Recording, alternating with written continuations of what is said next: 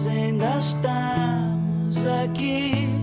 Bem-vinda, Isabel. Obrigada. Isabel, poucos te tratam, não? Sim, poucos me tratam. Isto é uma coisa que vem da minha infância. Todos me tratam por eh, Belinha. Aliás, há uma história até muito engraçada, porque eu era para me chamar Ana Luísa. E o meu pai disse à minha mãe que não, queria dar-me um nome onde me pudesse chamar de Belinha. E foi aí que a minha mãe disse: então, olha, ela vai se chamar Isabel. Mas claro que toda a gente me chama de Belinha. Isabel Silva, 35 anos, estou como sou, no Alta Definição. Cucu! Belinha! Bom dia! Gosto de correr, de comer, gosto de dormir, de viajar.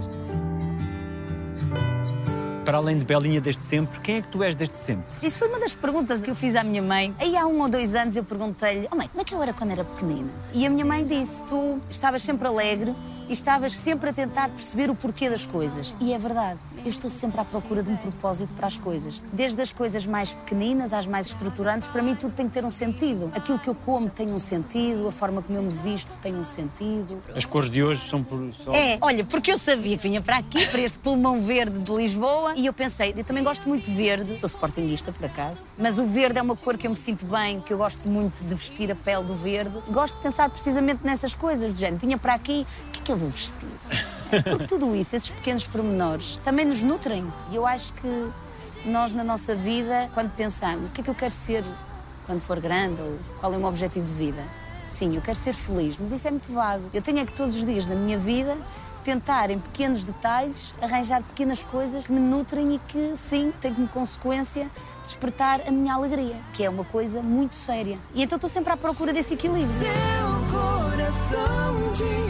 A vida é tão bonita e acho a vida bonita mesmo nos dias que eu estou triste. E eu acho que a vida merece que a gente a viva da melhor forma. Há tanta coisa para fazer e eu às vezes tenho vontade de abraçar o mundo. Apesar de que também sou bastante pragmática e, e ponderada e gosto de desfrutar das conquistas. Portanto, baby steps, não temos que fazer tudo ao mesmo tempo. Mas gosto de viver todos os dias com entusiasmo, de acordar todos os dias e ter vontade de sair da cama. Mesmo quando eu era miúda, eu já era assim, muito ativa. Por isso é que foste para a ginástica para canalizar essa energia? Exatamente. A minha mãe. Eu acho que na barriga da minha mãe, Daniel, eu já estava a fazer desporto. Eu tinha 5, 6 anos, fui para a ginástica rítmica e a saraus. Todos os fins de semana estávamos todas juntas. Gostavas que a família fosse ver ou não? Ou ficavas constrangida? Às vezes ficava um bocadinho nervosa quando eles estavam presentes. Portanto, às vezes até preferia que eles não fossem. Tanto que eles normalmente costumam estar presentes quando eu tinha assim uma final, porque eu também joguei basquetebol. Não parece? Este metro e meio de pessoa. Não parece, parece, claro que parece. Danças de salão, danças latinas e pop também? Sim, da- danças urbanas também, no Colégio Liceal de Santa Maria de Lamas. Eu sempre adorei dançar. Também é uma forma de comunicar. Adoro comunicar com o corpo. E gosto de subir ao palco e de atuar. E depois é que surgiu o basquetebol. Aliás, antes ainda joguei ténis também. e depois é que veio o E basquetebol. foste Mas cheerleader de voleibol também de praia, não é? fui cheerleader de voleibol de praia, em Espinho, que também é uma cidade que me diz muito. Ainda quiseste ser eh, professora de ténis, bailarina, psicóloga?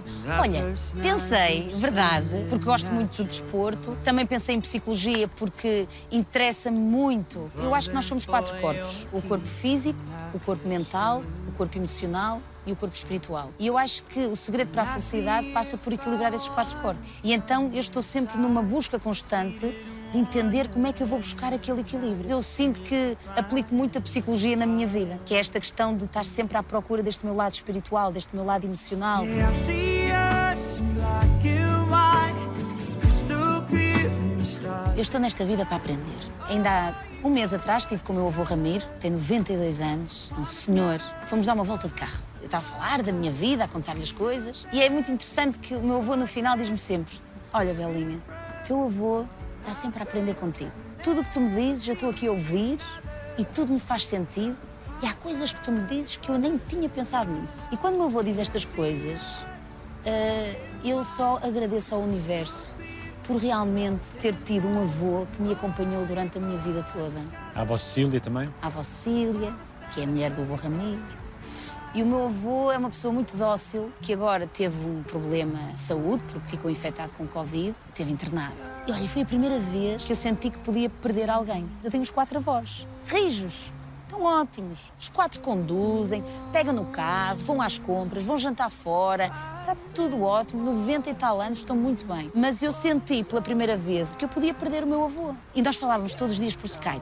E no meio daquela grande confusão, em que tu sabes que há pessoas que estão ali na mesma situação que o meu avô, e ele estava com um balão de oxigênio também, eu falo com ele e ele diz-me assim: Tenho 92 anos, está-me a gostar um bocadinho de falar.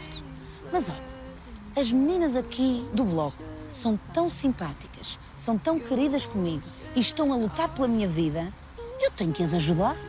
Eu tenho que fazer de tudo para também ficar bom. Portanto, eu estou a lutar, filha. E eu, avô, então tu luta. Tu luta. E ele, não te preocupes que eu vou tratar do serviço. É, é a nossa maneira de falar assim. É esta forma leve e alegre que ele tem na vida dele que fez com que, passado uma semana dessa conversa que tivemos, ele saiu pelos seus próprios pés. E lá ficaram muitas pessoas, 10 anos mais novas que o meu avô, ficaram ali. Ou seja, eu acredito muito que o poder da mente é fundamental para a nossa felicidade e, neste caso, para se curar de um problema de saúde. E essa energia positiva que tu tentas entregar aos outros exige de ti algo mais do que aquilo que tu és naturalmente? Ou é tenato isso? Eu acho que é, é nato, é aquilo que eu gosto mesmo de fazer. Eu gosto de comunicar e gosto de comunicar conteúdo que possa agregar valor. E adoro trabalhar em comunidade. Mas para eu poder estar bem com os outros, há uma coisa que está muito presente na minha vida, que é eu sou a pessoa mais importante da minha vida. Para me manter saudável, para me sentir saudável e em equilíbrio, eu tenho que ter muitos momentos para mim. Porque às vezes as pessoas dizem, a Isabel tem uma energia inesgotável. Não, não tem. A energia da Isabel esgota-se. E eu, para ter uma energia de bem com a vida, leve, eu, para isso, eu tenho que ter um sono reparador, eu tenho que ter uma alimentação natural. Eu como bem, sou uma mulher de alimento, mas tem que ser uma alimentação natural, tem que ser matéria-prima, tem que ser boa. Porque nós somos aquilo que comemos. A atividade física, porque é que eu gosto? É claro que eu gosto de performance, por isso é que corro maratonas. Mas aquilo que eu gosto mesmo é da atividade física como reflexo do meu bem-estar. Damos uma caminhada, damos uma corrida.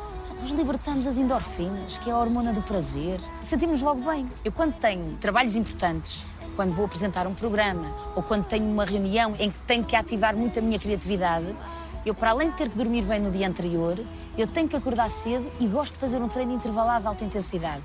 Porque deito tudo cá para fora. Solto as energias todas. E depois, quando chego ao local, estou muito mais desperta. Então, como eu levo o meu trabalho tão a sério, eu sei que tenho que cuidar muito bem de mim. Porque se eu não estiver bem comigo, epá, eu não vou estar bem com ninguém. És muito ansiosa. Ah, sou. Não atinjo o pico, mas porque sei que posso lá chegar, tenho estas ferramentas que não me permitem chegar lá. Sofro por antecipação. O meu pai também é assim. Que é, o problema não aconteceu, se calhar nem vai acontecer. A melhor forma de eu controlar, às vezes, esses momentos de ansiedade, gosto de me organizar. Também gosto da máxima go with the flow. Mas para eu estar no go with the flow, eu tenho que me preparar muito bem, que é para depois estar completamente à vontade. Isso é uma das formas de eu eh, conseguir controlar esta minha ansiedade. O que é que não comes para não ficares ansiosa? Açúcar o café e o que eu como para estar equilibrada, o arroz integral. É um cereal muito puro, ótimo para os nossos pulmões e para o nosso intestino grosso. E é ótimo para limpar, para desintoxicar e para abrir o nosso espírito. Mas não para- sabe a mesma coisa. Não sabe.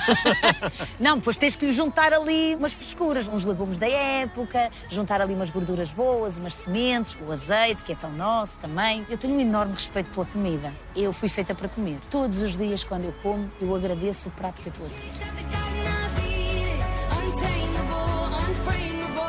As maratonas são para ti mais do que correr? Ai, sim, sem dúvida. A maratona, para mim, desperta o meu empoderamento feminino. Há cerca de 7, 8 anos eu descobri a paixão pelas corridas. E descobri através de um casal de 60 e tal E em anos. Monsanto, vieste treinar aqui? Foi aqui exatamente em Monsanto. Foi um casal, o Fernando e a Mena, que me incentivaram. Olha, não queres ir hoje connosco correr, dar uma corrida para Monsanto? Nós andávamos juntos no ginásio. E eu, "Opá, mas íamos correr eh, para chegar aonde? Para quê? Não via um propósito. E eu lembro-me de terminar a corrida. Epá, é isto que eu quero. Não só pela corrida, mas sobretudo pela sensação de liberdade que eu sinto e depois por estar em contacto com a natureza e na natureza. Ai, eu adorei isto, eu quero fazer, estou. Andamento, agora todas as semanas vamos ter que correr. E assim foi. Começou com 10 quilómetros e depois começaram a me incentivar para fazer algumas provas. Fui fazer uma prova de 10, depois fui fazer uma meia maratona de 21, até que há um dia que eles mesmos, este casal, diz: e se fôssemos correr a maratona do Porto? E assim foi, corri a maratona do Porto. São conquistas interiores também. O facto de se conseguir. Mas eu corro essas maratonas não é só pela superação, senão tu não me vias lá correr. Eu tenho que desfrutar. E também faço isto porque sei tudo aquilo que me acrescenta. É uma preparação que eu faço com duas ou três pessoas, duas ou três colegas, que se tornam quase elementos da minha família. São os treinos diários, é o dormir bem, o comer bem, e eu gosto que o treino me saiba bem. E depois vais escutando o teu corpo, porque nenhuma maratona é igual à outra. E tem a ver não só com o percurso, tem a ver não só com a cidade onde vais correr, tem a ver com a tua situação atual. Quem é que tu és neste momento, do ponto de vista emocional, espiritual, físico e mental, não é? Porque tu podes estar a fazer uma preparação incrível, mas se a tua mente e as tuas emoções não estão alinhadas, tu não vais ter melhor rendimento. Não é que eu gosto de competir com os outros, mas gosto de conhecer a melhor versão de mim própria. E eu acho que todos devemos fazer isso, porque todos somos incríveis. É possível fazer uma analogia com a vida? Ai, ai, ai. Eu digo sempre: a vida é uma luta. Eu adoro viver, mas a vida é uma luta. Mas tem é de ser uma luta prazerosa, porque senão não faz sentido. Também se tivéssemos tudo de mão beijada, não íamos dar valor. E eu dou muito valor às coisas. E mesmo quando estou bem, gosto sempre de agradecer, porque me faz sentir bem.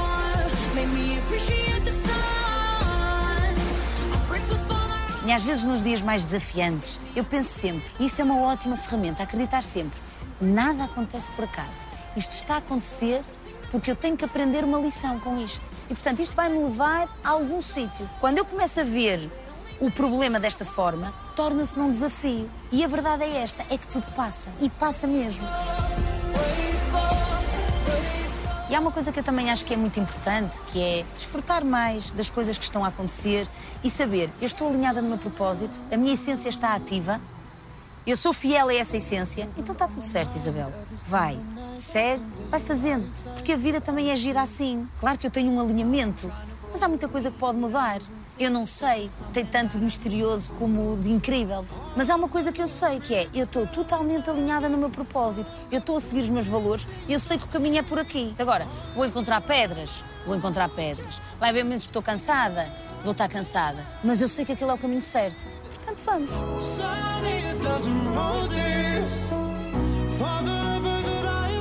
Qual é a maratona da tua vida? É este equilíbrio que eu tanto falo. A minha maratona é sempre este equilíbrio, porque eu costumo dizer, eu com saúde eu faço tudo. E eu chego onde quero.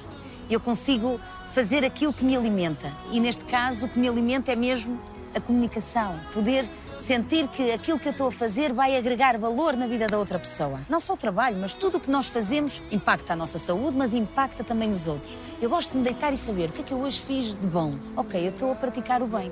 Faz-me sentir muito bem. Eu preciso de me sentir útil. E gosto de sentir que contribuo para melhorar a vida do outro. Eu gosto de sentir que tudo aquilo que eu faço tem uma utilidade para os outros. E precisas de te sentir livre. Sem dúvida.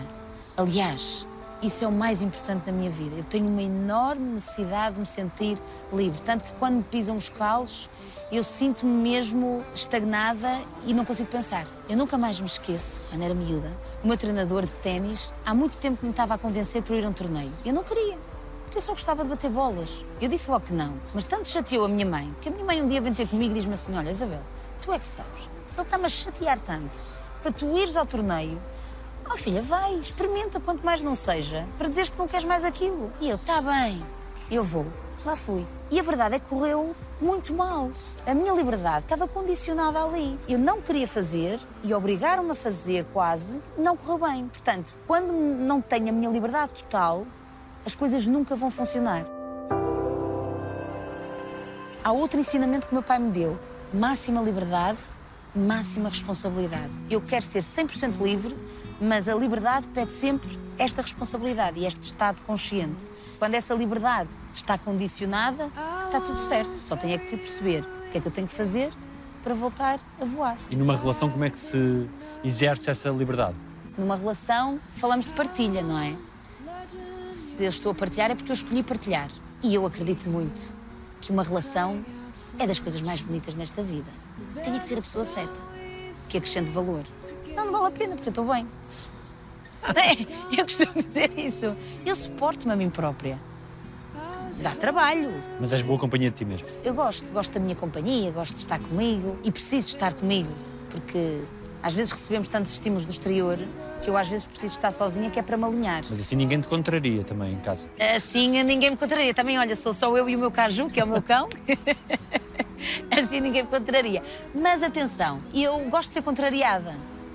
Quando eu não tenho razão, eu gosto de ouvir. E eu, enquanto profissional de comunicação, acho que o melhor comunicador é aquele que sabe escutar.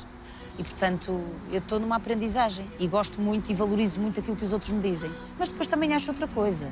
Eu ouço o que as pessoas me dizem, mas depois eu é que tomo as decisões. Preciso desses momentos comigo para depois tomar a decisão certa. Porque nós é que sabemos. Às vezes as pessoas estão-nos a dar a sua opinião e querem o melhor para nós e acreditam que aquilo é o melhor para nós e gostam imenso de nós e às vezes, se vamos por aquilo que as outras pessoas nos estão a dizer, não vamos ser felizes. Quando a porta de casa se fecha, muitas vezes e estás sozinha e há momentos mais duros, desabafas com quem? Com a minha mãe, ligo-lhe sempre. Sabes que eu eh, sou uma pessoa de emoções e elas, quando começam a surgir, eu deito-as cá para fora. Eu não gosto de ficar com nada. Eu, quando estou triste, eu estou triste. Eu, quando estou feliz, eu estou feliz. Eu, quando quero chorar, eu deixo chorar. Porque isso, para mim, é altamente libertador. Liga à minha mãe e falamos imensas vezes. E às vezes, quando eu estou assim mais triste, também faz parte da vida. Eu digo-lhe sempre: Oh mãe, olha, eu preciso de chorar. Deixa-me chorar, deixa-me estar, deixa-me deprimir um bocado, que às vezes a gente precisa ter esses momentos de dor. Permite-me ter dor. Eu já sei que isto é uma fase. Depois desta fase, vou pensar porque é que estou assim. E depois passo ao outro plano seguinte, que é andamento que a vida é para viver. Mas eu acho que eu não posso esconder as minhas emoções. Eu tenho sempre que deitar tudo cá para fora. E deito sempre. Às vezes até posso ser mal interpretada, dada esta transparência que eu tenho. Eu não tenho medo de mostrar as emoções. Mas ainda bem, Isso torna-te mais vulnerável por não teres esse filtro. poderá, mas também acho que faz parte da vida sentir essa vulnerabilidade. Mas lá está. Depois, quais são as ferramentas que eu tenho que usar para me superar e para conseguir ultrapassar esses momentos? Foste mais ou menos protegida do que aquilo que gostarias. Eu fui protegida na dose certa. Eu sou filha única. E acho que a minha mãe mimou-me muito. Ai, mas mimou-me bastante, é verdade.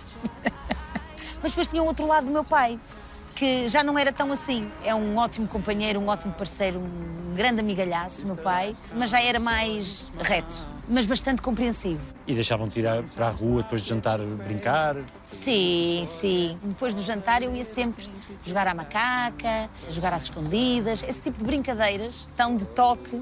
A minha família é toda assim, nós gostamos todos muito de pessoas, falamos todos muito alto, rimos todos muito alto, somos todos muito alegres e, portanto, foi assim que eu cresci. Quando eu penso na minha infância, eu agradeço todos os dias, eu não podia ter tido uma infância melhor. Wish we could stay like this forever. Qual é o momento mais decisivo da tua infância? Foi quando eu saí aos 18 anos de Santa Maria de Lamas e fui viver para Lisboa. Eu prezo muito a minha intuição e eu fui para Lisboa por causa da minha intuição. Eu sempre adorei estudar. Eu sempre fui boa aluna e então eu tinha uma média boa para a faculdade e eu sabia, queria Ciências da Comunicação e eu sabia que poderia entrar em qualquer faculdade. E então, na altura, quando me fui inscrever e tens de colocar as universidades que tu queres, eu coloquei a primeira opção Porto. Lisboa estava em terceiro lugar. Só quando eu estou no ato de inscrição, está uma rapariga ao meu lado que vai exatamente para o mesmo curso que eu e que tem uma dúvida a preencher. Era a Diana e começa a falar comigo. Ela começa a falar que vai para Ciências da Comunicação, mas que vai para Lisboa e vai colocar a primeira opção Lisboa. Eu gostei tanto de falar com ela, gostei tanto da visão dela e aquilo fez-me tanto sentido que eu liguei à minha mãe e disse: Oh mãe, estou aqui a pensar, pá, se calhar vou para a primeira opção Lisboa, o que é que tu achas? Ela, Isabel, se isto faz sentido, força. A minha mãe nestas coisas sempre foi assim: vai, segue caminho. Liberdade. Liberdade, se a tua intuição está a dizer, tu vai. E eu coloquei a primeira opção Lisboa. E na altura disse assim à Diana: Olha, vou ficar com o teu número. Se eu ficar colocada em Lisboa e tu também, ligamos uma à outra e vamos viver juntas. E assim foi. Somos grandes amigas e não me arrependo em nada. Eu sou do Norte, sou de Santa Maria de Lamas, mas sempre vivi muito bem aqui em Lisboa. Às vezes não há um sítio ideal para se estar. Tu tens é que estar bem cá dentro. Se estiveres bem cá dentro, estás bem em qualquer lado. Gosto de cheiros, perfumes. É meio caminho andado para me despertar as melhores emoções. Um bom perfume. Gosto de café, do cheiro do café. Gosto da horta que tenho na varanda do meu T1. Yeah. O que é que aprendeste com a avó Cecília e com o avô Ramiro? Aprendi a montar puzzles. Eu, quando era miúda, lembro perfeitamente, o meu avô ia buscar à pré-primária e desde a pré-primária até o 12 ano, almocei sempre com os meus avós. E eu adorava os rissóis de carne e arroz malandrinho que a minha avó fazia. E lembro-me que na altura da pré-primária, a minha avó contava-me uma história e eu dormia ali, depois a minha mãe ia buscar e eu ia para casa. Os meus avós sempre me passaram belas doses de humildade. O que não significa que não tenhas uma personalidade forte. Porque eu sei que tenho uma personalidade forte. Mas acredito muito que a construção e a evolução do ser humano passa por tu reconheceres o valor que tens, mas reconheceres também que todos juntos somos ainda melhores e que estamos sempre a aprender nesta vida. É mais fácil gostar de ti ou não gostar? Ah, eu acho que é mais fácil gostar. Acho que sou consensual. Acho eu. Eu sinto isso. Agora, não me pisem os calos, não é? O que é que é fazer-te mal? Não gosto de injustiças. Não gosto. É uma coisa que me dói muito no coração. Não gosto de ver maldade. Há pessoas que erram, mas não são más. E depois há pessoas que erram e efetivamente são más. Se bem que eu acredito que todos nós temos o nosso lado bom. Eu estou muito alinhada nos meus valores. Quando alguém se cruza na minha vida que eu não me identifico, eu não desejo mal a ninguém. Para mim está tudo bem. Eu só sigo o meu caminho. É isso que faz parte da vida. É com quem é que eu quero estar para poder estar sempre a tirar o melhor partido de mim. Tipo aquela professora de matemática que tu adoravas? Ai, sim, olha, eu vou-te dizer uma coisa. Os professores são estruturantes na definição da nossa personalidade e do nosso futuro. Porque eu lembro-me que eu ganhei um bocadinho de aversão à matemática, porque um professor não tem que ter, às vezes, o conhecimento todo. Tem que ter o dom de saber ensinar. Nunca fui a melhor aluna por isso, porque às vezes incutia-me um bocadinho o sentimento de medo. Uns reguadasitas e tal? Ah, sim, mas reguadasitas também, também levei. Em que é que se sente na tua personalidade de hoje aquilo que aprendeste com os teus pais? Esta alegria, sem dúvida. Leveza. Não se levem demasiado a sério. Sejam responsáveis, mas não se levem demasiado a sério. E eh, foco. Sou muito focada nas coisas. Se eu sei que aquilo me vai fazer bem, eu vou até ao fim. A minha avó Esther, que é do lado da minha mãe, diz-me sempre: nada é mais importante do que a nossa luz. É a tua luz tem que estar sempre ativa. Eu estou sempre à procura do meu pontinho de luz. Quando às vezes não estou a ver bem, significa que algo não está a correr bem nas nossas vidas.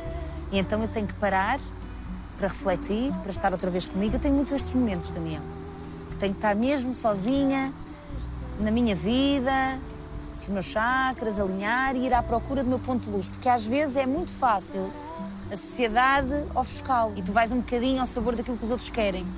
Mas se eu sou a pessoa mais importante da minha vida, é por aí que eu tenho que ir, esse ponto de luz. E isso foi também algo que a minha avó materna me passou. ponto de luz. Que manifestações de afeto guardas dos teus pais, dos teus avós? Eles manifestam um orgulho em ti, por exemplo? Ai, sim, sim, sim. Não estão sempre a dizer. Também não quero. Eu não gosto de ser bajulada. Nunca gostei. Eu gosto de ter o reconhecimento, mas o meu pai não diz sempre, mas às vezes diz-me: Olha, ó filha, tenho orgulho em ti. Eu adoro fazer caminhadas com o meu pai e dar um mergulho no mar. Agora com a pandemia não fazemos tanto, mas seja verão ou inverno, Aquele mar quentinho do norte. aquele do, do norte, sabes, que nem gela aos ossos, é esse. Nós temos muito isso. Chegamos a ir muitas vezes de bicicleta até ao furadouro. Ir e vir. Como quando Gosto de anéis, assim como este, assim pequeninos, destas miudezas, como este que eu tenho aqui. Não gosto de discas, não gosto de calças apertadas. E agora quem me diz onde é o norte? Hoje em dia dizes mais ou menos vezes aquilo que pensas? Eu sempre disse muito aquilo que penso e cada vez mais digo aquilo que penso. O truque é como é que eu vou dizer isto? Porque nós podemos dizer tudo o que nós quisermos. Isso foi outra coisa que o meu pai e a minha mãe me ensinaram, desde que com educação. Eu costumo dizer: eu tenho que ser uma senhora, tens de ter classe. Tens que dizer as coisas com classe. Tens que sair pela porta grande. Tens que fazer as coisas e estar de bem com toda a gente. Alinhada nos teus valores e com educação e humildade. Porém, sempre com personalidade e com grande categoria. Isto é uma expressão do meu pai. Mas com grande categoria. O meu pai diz mesmo assim. As pessoas também têm que nos reconhecer e têm que nos respeitar. E, portanto, e quando assim não é, alguma coisa em nós não está bem. Gosto de rir às gargalhadas. Agora, Gosto, mas é que gosto mesmo. Gosto de sapatilhas, gosto de arroz integral, gosto do meu cão, que é o caju. Quando deitas cedinho, o caju não reclama um passeio noturno? Não. Não, ai, ele adora. Normalmente eu gosto de jantar às sete e meia, oito. Assim, claro que há dias e dias, não é? Eu posso dizer-te que eu, por acaso, ontem tive um jantar com uma amiga minha e deitei-me um bocadinho mais tarde. Tipo que 10? Não, deitei-me à meia-noite. É assim, uma coisa é a minha rotina diária, porque eu sei os benefícios que isso me traz. Mas como em tudo na vida, a vida é para ser levada de um jeito leve e a vida também pede. Nós temos que andar assim. Fui jantar com a minha amiga e soube-me bem e bebi um copo de vinho e estivemos ali na amena cavaqueira. Eu adoro um bom copo de vinho, sabes? Os meus pais têm negócio de rolhas naturais. E o meu pai nasceu no dia de São Martinho. Como assim eu não vou gostar de uma boa pinga? Eh, e até me relaxa. Eu às vezes tenho dias, quando tenho um dia de muito trabalho, sabe-me bem estar a cozinhar e estar a beber um copo de vinho. O caju está sempre ao meu lado, depois vou dar uma voltinha com ele, desligo-me das redes, desligo-me do telefone e vou dormir. Nove e meia, dez é o sonho. Agora perguntas-me, consegues sempre? Não. E tenho dias de desequilíbrio. O meu terceiro livro chama-se Eu sei como ser feliz mesmo quando eu não estou. Eu acho que esse é o segredo da felicidade, que é saber que há dias muito maus, porque também tenho dias que são difíceis para mim, também há dias que choro, mas é tentar perceber porque é que eu estou assim, de onde é que vem essa tristeza. E a partir do momento que eu identifico, ok, já sei como é que posso resolver isso. Porque os momentos tristes eu vou sempre ter. A questão é perceber de onde é que aquilo vem e o que é que eu posso fazer para tentar melhorar. A autorreflexão para ti é importante em que medida? É o terceiro pilar da minha felicidade. Eu no meu livro falo disso, dos três. Alimentação natural, atividade física e autorreflexão. Que ela apareceu muito em 2018. Porque eu parecia um ratinho numa roda, andar sempre de um lado para o outro. E eu nessa altura lancei o meu blog, o I Am Isabel Silva. E tudo isso conjugado com os meus projetos também em televisão. Mais depois, na altura, o desenvolvimento das plataformas digitais. Na altura também estava a escrever um livro. Tudo isto me alimentava. Eu estava super nutrida, eu estava super feliz, cheia de entusiasmo. Mas quer dizer, é tanta coisa, tanta coisa, tanta coisa que eu pela primeira vez pensei, não, eu tenho que parar, porque eu já não estou a desfrutar do que estou a fazer. Há um momento certo para as coisas acontecerem. Há um momento certo para fazer as coisas. E eu, antes, confesso, eu lá sabia o que era isso. Eu queria fazer já, para hoje, para ontem. Era acontecer agora. E não pode ser, não é? E depois a vida ensinou-me. E bati muitas vezes com a cabeça na parede e a minha ansiedade vinha muito ao de cima. E era na altura também que eu estava a correr muitas maratonas também. E então era tudo junto. E eu pensei, mas a vida assim não tem piada. E às vezes nós queremos viver tudo ao mesmo tempo e não pode ser. Porquê é que acordaste no teu dia de aniversário de 2018 e não tinhas vontade de festejar? Olha, não tinha mesmo. Chorei tanto. Eu sentia-me triste. E às vezes as pessoas andam tristes. E não é porque têm uma doença ou porque alguém morreu. Às vezes as pessoas estão tristes e o problema é não saberem o porquê de estarem tristes. E essas respostas depois para ti vêm de onde? Eu encontrei essas respostas porque eu parei. Eu parei e disse: Eu sou a pessoa mais importante da minha vida, eu não me permito a viver a vida sem entusiasmo e, portanto, eu tenho que perceber porque é que eu estou assim. E na altura percebi porque é que eu estou assim, eu estou a querer fazer tudo. E não estou a desfrutar das coisas e isso está-me a tirar alegria. Estou a ficar sem a minha liberdade porque ando a responder a tudo e a todos, mas não ando a fazer aquilo que eu realmente quero fazer da forma como eu gosto de fazer, porque ou é para fazer bem feito ou então eu não faço. E então parei e comecei a selecionar o que é que eu queria fazer. No dia dos meus anos, eu lembro-me até que fui com um amigo meu passar uns dias fora e foram dias bons, mas de muita reflexão e de muito tempo eh, no silêncio. Que eu lembro-me que nesse dia, sabes o que é que eu pensei? Epá, já não ouvia o silêncio há muito tempo. E é tão importante para o equilíbrio, não é? E é isso que agora prezo. Foi bom eu ter passado por isso. Porque agora, quando eu começo a sentir outra vez essa ansiedade, eu já sei o que é que eu tenho que fazer. Eu acredito muito que nós temos que passar pelas coisas, nós temos que bater com a cabeça na parede, nós temos que passar pela dor para nos superarmos. Só assim é que faz sentido. E eu gosto de sentir dor. A dor é importante para a nossa felicidade. A dor é importante para a nossa valorização. A dor está sempre a dar-nos uma lição. Mesmo nos momentos que tenho que abordar temas ou histórias mais tristes ou que estou confrontada com momentos mais depressivos, digamos assim, eu tento sempre ver o lado bom das coisas. Por isso é que um dos meus projetos que eu tenho se chama Do Bem. Ver sempre o lado bom porque todos temos um lado bom. When it feels like this, like a light came on. A vida tem-me ensinado tanto. Então, o final de 2020, este início de 2021, eu eh, sinto sempre as dores do crescimento e a vida está-nos sempre a ensinar. E eu acho que a vida é isso, não é? E o facto de teres querido dar um, um passo em frente na tua vida é também um exercício de libertação, Sim. ponto de vista profissional. Sim, sim, sim, ai, sem dúvida. Todas as decisões estruturantes que eu tomo na minha vida são muito ponderadas, muito estruturadas. Mas há uma coisa que tem que estar ao lado dessa estrutura e desse lado ponderado, que é a intuição. A minha intuição nunca me falhou. Quando a minha intuição me diz uma coisa, é porque é aquilo. Sabes quando é que eu vejo que a intuição está certa? Ao acordar. Quando eu acordo, eu faço aquela pergunta a mim própria. E a resposta que eu der logo é porque é aquilo. Porque eu dormi, descansei, a mente está limpa, mal acordo, faço logo essa pergunta. E normalmente nunca me engano. E levou-me sempre a bom porto. E acho fabuloso nós estarmos alinhados e sabermos que o futuro é espetacular. Com tudo de bom ou de mau que ele nos possa trazer. Mesmo que estejas a sair de uma posição confortável, acreditas que isso é para a tua evolução? Sim, porque eu acredito muito nisto e as maratonas ensinaram-me isso. É que a vida só começa quando sais da zona de conforto. E eu acredito muito que o sucesso se faz de duas formas: é a intuição e depois é foco e organização. Tu seguis os teus valores, as tuas crenças e se fores muito focada e organizada, tu vais conquistar. Pode demorar, mas tu vais conquistar. Oh. Eu neste momento estou bem aqui, no agora, no presente, alinhada, sabendo que aquilo que me vai aguardar claramente será bom por uma razão. Só porque estou a seguir as minhas crenças e estou a seguir a minha fé. Eu sou uma mulher de fé. Mas tenho, tenho muita fé. E portanto, eu acho que se isto estiver alinhado, juntamente com uma boa dose de amor, coisa dá-se. É-te fácil confiar nos outros, É. mas Mas eu confio a 100%, mas em primeiro lugar está a minha intuição. Não confio em qualquer um, mas quando confio, eu confio a 100%. Eu para conseguir construir aquilo que tenho construído, eu só consigo se trabalhar em comunidade e em equipa. E tu para trabalhares em equipa tens que confiar nos outros. E tens que perceber outra coisa, que é saberes o que é que tu fazes muito bem e o que é que precisas que os outros também façam para acrescentar valor no projeto. Cada macaco no seu galho, mas todos a remar para o mesmo lado.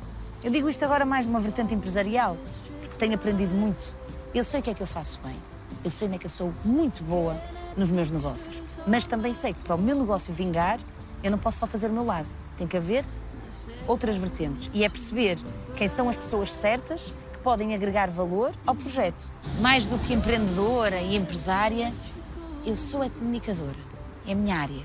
E, portanto, é isto que eu quero ativar em cada área de negócio ou em cada projeto que eu abraço. e esse investimento pessoal que fazes nas coisas fez com que estivesses um ano a estagiar sem receber? Sim, estava a aprender. Eu dizia à minha mãe: Oh mãe, eu sinto que estou a ter uma mega formação de um ano. O que é que fazias? Eu eh, trabalhava numa produtora, Panavídeo, não é? na Vanavídeo, e é curioso que cheguei a fazer um trabalho para a SIC. Portugal Fashion, não é? Portugal fez, exatamente. Com a Liliana Campos. Eu retirava os time codes. Eu fui com o câmara para o Portugal Fashion e eu tinha que selecionar quais eram os melhores momentos, porque depois eu, juntamente com o editor de vídeo, ia editar a peça. Escrevias os pivôs também? E eu escrevi os pivôs. Então, para mim, aquilo foi incrível. O que é que achas que em ti foi cativante para que reparassem em ti, para que te dessem oportunidades e para que se engrasses? O que é que achas que cativou mais os outros? Eu acredito muito que foi a minha espontaneidade, o meu jeito leve e a minha alegria. Eu nunca tive medo da câmara, sempre tive entusiasmo. A câmara está apontada para mim, eu, eu gosto, deixa estar. E acho que também, se calhar, talvez a minha pronúncia, a pronúncia do Norte, também acho que foi algo que, se calhar, cativou as pessoas. Acabei por começar a trabalhar em televisão, de uma forma não muito programada, que teve muito a ver com o meu trabalho na Panavídeo. Foi uma pessoa, foi Maria João, lembro perfeitamente, que me ligou. Eu, na altura, estava a trabalhar na Vida é Bela, porque quis experimentar também a área empresarial e trabalhei numa empresa de experiências. Era gestora de produto. Fazia toda a parte de prospecção de mercado, angariação de clientes, negociação. Isso foi muito bom para mim, sabes? desenvolveu o meu parlapi. Foi ótimo. E ao fim de dois, três anos que eu lá estava, e confesso que queria mudar, eu recebo um telefonema de uma pessoa que eu já não falava há dois anos, que se lembrou de mim, que ela gostou do trabalho que eu fiz. E às vezes quando me perguntam, ai, como é que entraste em televisão? Eu digo sempre isto. Sigam as vossas paixões e trabalhem. Se vocês gostam daquilo, trabalhem, invistam. Porque se têm amor, vai dar prazer. E vocês estão a semear e depois vão colher. E foi assim que surgiu essa oportunidade. E comecei do zero. Eu começo até a ler cartas. E eu já estava a trabalhar numa empresa, numa situação bastante confortável, com muita responsabilidade, e de repente surge este projeto que eu quis abraçar porque a minha intuição me dizia vai, e eu fui, mas comecei devagarinho, porque eu de todos os repórteres que entraram nessa altura, todos tinham experiência em televisão. Eu era a única que não tinha, porque eu há dois anos que já não trabalhava na produtora. E aprendi muito, e aprendi muito. O que é que as pessoas não veem quando olham para ti? Não veem este meu lado calmo. Eu sou uma pessoa extremamente calma. E ouço muito. E penso muito. E não tomo uma decisão sem pensar muito bem naquela decisão. Porque as pessoas só conhecem a Isabel enérgica. E ela existe. E ela está aqui. E só assim é que eu sei viver. Porque a vida pede entusiasmo e a gente tem que viver a vida dessa maneira. Agora, eu tenho um lado muito calmo, muito ponderado e tenho um lado muito reto e muito assertivo.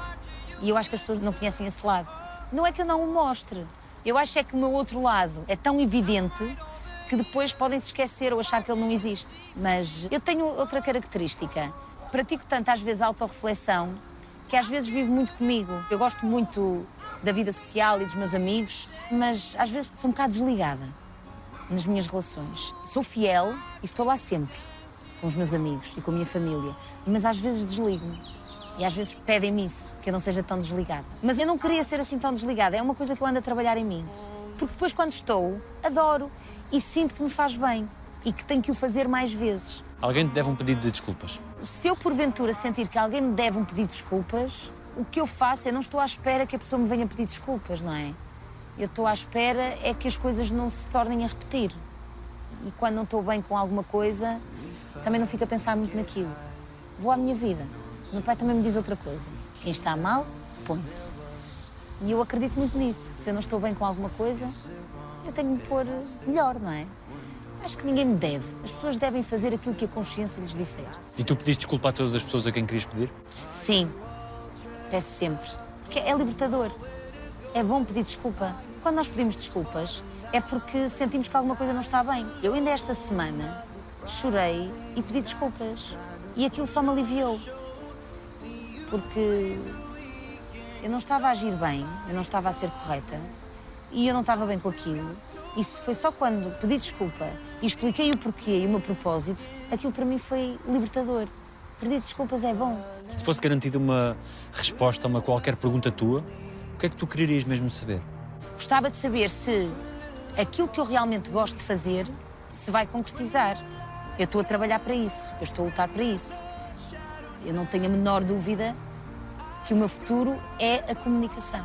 E eu sinto que estou a dar os passos certos. Eu tomei este ano grandes decisões do ponto de vista profissional, mesmo por essa necessidade que eu tinha de me libertar e de estar alinhada nos meus valores e naquilo que eu gostava de fazer.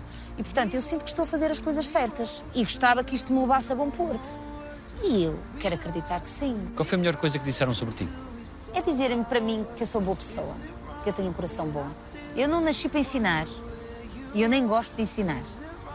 Mas sentir que sou uma inspiração para, eu posso dizer que eu adoro. Dizerem-me, olha, senti-me inspirada contigo. Às vezes, nos dias que eu estou menos bem, sentir que sou a inspiração de alguém dá muita força. Eu, epá, é isso mesmo, Isabel. Põe-te bem. És motivo de inspiração de alguém, portanto, põe-te lá bem. Ou quando as pessoas nos dizem, olha, gosto do teu trabalho, gosto da tua espontaneidade, gosto da tua alegria, gosto daquele artigo que tu escreveste, gosto da atitude que tu tomaste, e eu fico tão bem comigo, sinto-me mesmo bem. Eu estou alinhada comigo e eu acredito muito em mim, mas é muito bom teres um reconhecimento. E eu tenho que me habituar mais vezes a isso, que é desfrutar da forma do reconhecimento dos outros. Porque isso é muito importante. E quando não o tens, a longo prazo, também não te vai fazer bem. Porque depois pode mexer aqui com as tuas emoções também e pode mexer aqui com os teus valores. que é que dizem os teus olhos? Os meus olhos dizem que eu estou muito bem aqui. Estou muito bem aqui, no agora, a desfrutar desta entrevista, porque nós ainda não nos conhecemos. Foi a primeira vez. Que estou aqui a desfrutar do presente e acho que isso é o mais importante, que é e acho que as pessoas têm que viver mais vezes o aqui e o agora. Às vezes as pessoas esquecem-se, estão sempre com pressa.